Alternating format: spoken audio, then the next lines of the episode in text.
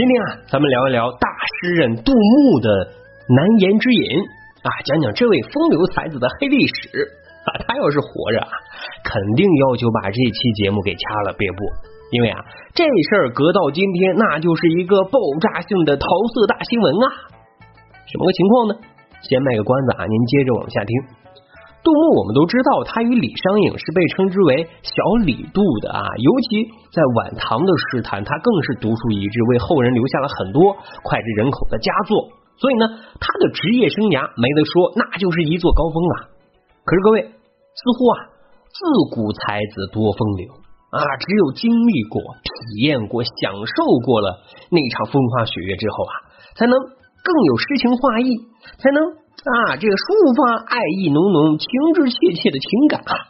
我们的大诗人杜牧呢，就是这样一位啊。也正因为此，有一段桃色大新闻，怎么产生的呢？啊，事情是这个样子的啊。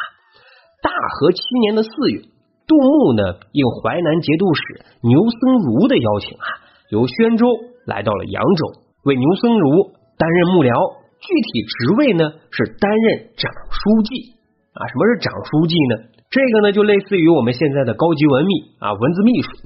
这个在唐代啊，是一个非常非常重要的职位啊，因为节度使的公务是非常繁重的啊，因此能够担任此职务的，那都是文字高手啊，非常有才能、非常有才华的人才能堪此大任。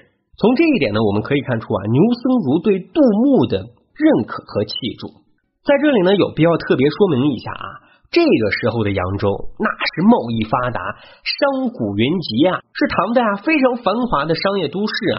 这俗语有云：“腰缠十万贯，骑鹤上扬州。”啊，以扬州那是为天上人间的啊。特别是到了晚上，那是十里长街，整条街莺歌燕舞，宛若仙境。当然了，这一切啊，让我们的大才子杜牧啊很享受。他呢是经常公务之余，哎，趁着风高月黑夜就私服外出，那是饮酒作乐啊，流连于花街柳巷啊。说实话，杜牧呢本来就是一个公子哥的习气啊，长得也挺帅。如今来到了扬州这样一个繁华之都，那正是如鱼得水啊，完全一个浪荡的潇洒哥啊。对此啊，他的领导牛僧孺当然是很清楚的。也很不放心。本来呢，你留恋于花街柳巷啊，这是一个个人很私密的事情啊，也不太好出面去阻拦。但是啊，夜场子，万一酒后闹事捅了炉子，这不好交差呀。以后谁还可以给他去写这个材料呢？于是，好领导牛僧孺啊，就秘密下一道命令，密派兵卒三十人，干什么呢？做这个便衣啊。暗中保护杜牧，不管你杜牧在哪，这三十个人就如影随形啊，悄悄的跟着你。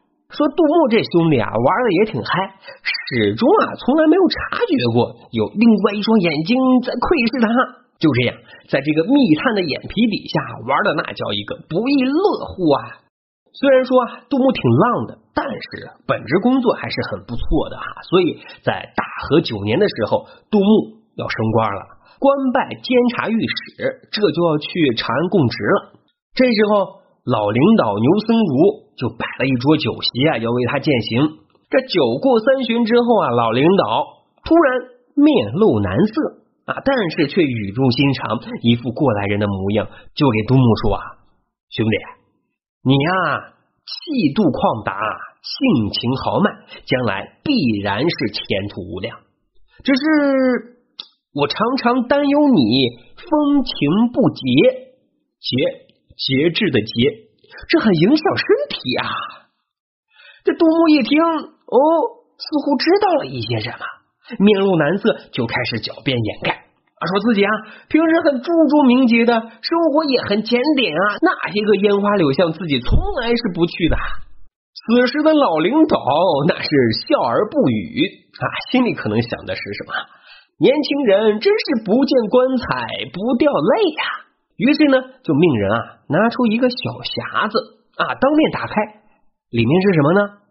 里面啊就是刚才我们说的那些便衣卫兵的密报上面详细记录着某年某月，尊敬的杜书记啊去了谁家，跟谁过了夜，身体有没有被掏空，哈，等等等等。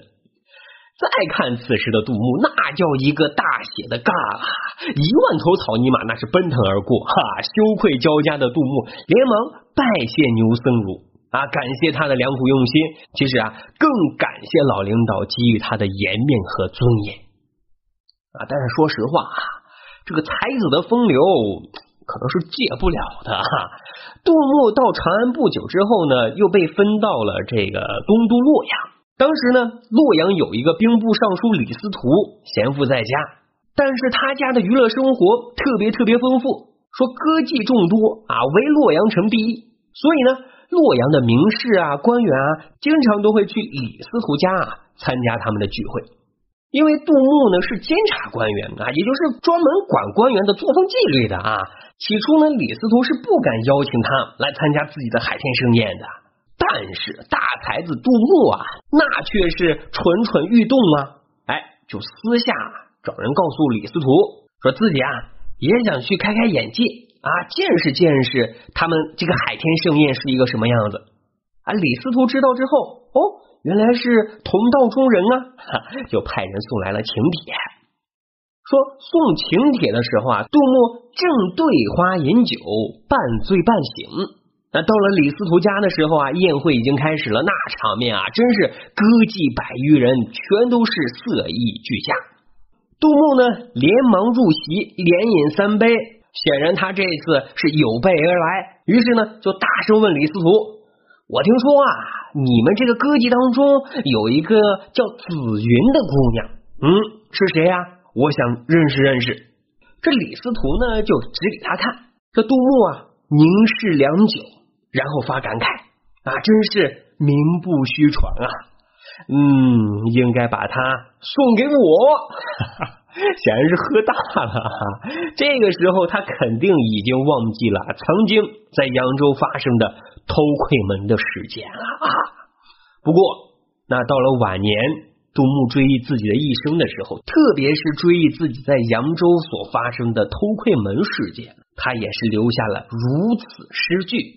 那叫做落魄江湖载酒行，楚腰纤细掌中轻。十年一觉扬州梦，赢得青楼薄幸名。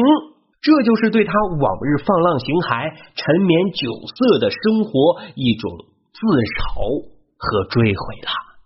好，这就是杜牧的黑历史故事了。咱今天就先讲到这。